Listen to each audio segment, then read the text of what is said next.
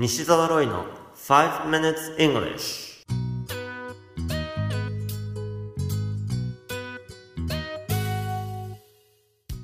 Hello everyone. こんにちは。イングリッシュドクターの西澤ロイです。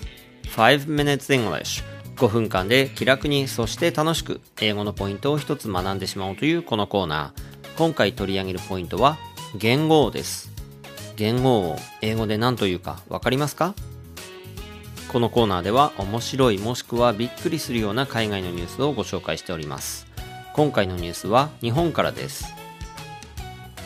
おととい4月1日の11時半過ぎに新たな言語が発表されましたね。令和という名前を皆さんはどんな気持ちでお聞きになったでしょうか。万葉集の梅の花の歌32首その序文から引用した後のことですね。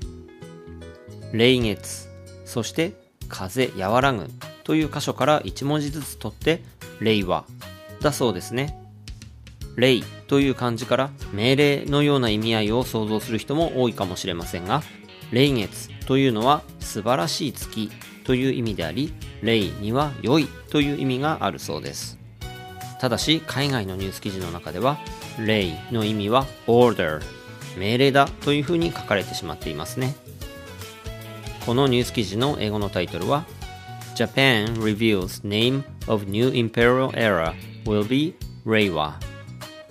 Japan reveals name of new imperial era will be 令和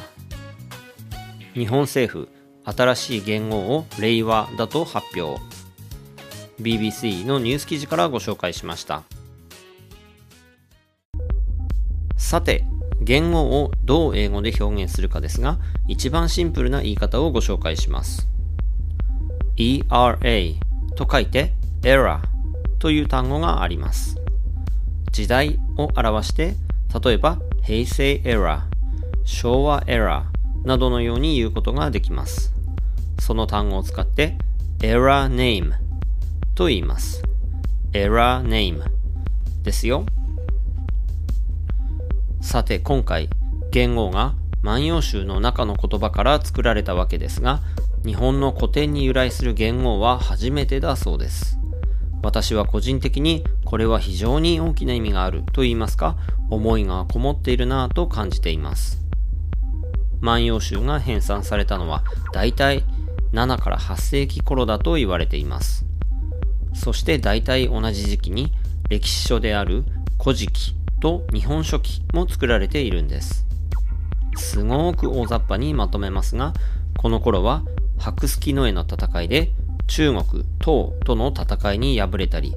人心の乱で地方の豪族が反旗を翻すような内乱が起こったりと非常に大変な時代でした。そんな時に国のリーダーが日本という国をまとめようと古事記、日本書紀、そして万葉集を作ったんです。そして万葉集は、よろずの葉っぱを集めたという名前の通り、天皇から庶民に至るまで様々な人の歌が載っています。4500首以上の歌が載っていますが、そのうち半分近くにあたる2100首はなんと読み人知らず、作者不詳なんです。ダイバーシティ、多様性が大事だと最近言われますが、万葉集はまさに多様性の極みなんですね。令和の和というのは平和の和であり、争わないことです。多様性を生かして、争うことのない素晴らしい平和な世の中をこれからの時代でみんなで作っていきましょうという思いを私は個人的に令和という名前から感じました。You have been listening to 5 Minutes English お届けしましたのはイングリッシュドクター西澤ロイでした先週3月28日に発売された雑誌 AERA English で TOEIC の学習メソッドに関する特集がされていますそこに私西澤ロイも登場していますのでぜひ書店などでチェックしてみてくださいねそれではまた来週お会いしましょう See you next week. Bye bye.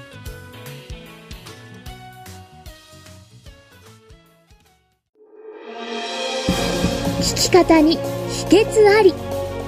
イングリッシュドクター西澤ロイが日本人のために開発したリスニング教材リアルリスニング。誰も教えてくれなかった英語の聞き方の秘訣を教えます。